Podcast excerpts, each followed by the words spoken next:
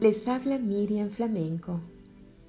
La relación estrecha que tengas con Dios cada día será el secreto de una vida victoriosa. La palabra de Dios nos dice en Salmo 105.4, Buscad a Jehová y su poder, buscad siempre su rostro. Tener una auténtica relación con Dios cada mañana no solo significa orar y estudiar la Biblia, sino llegar a Dios con un corazón transparente y derramando tu alma delante de Él. Es saber que al leer la Biblia debes comprender lo que te dice y pedirle a Dios que te ayude a vivirla para agradarlo en todo.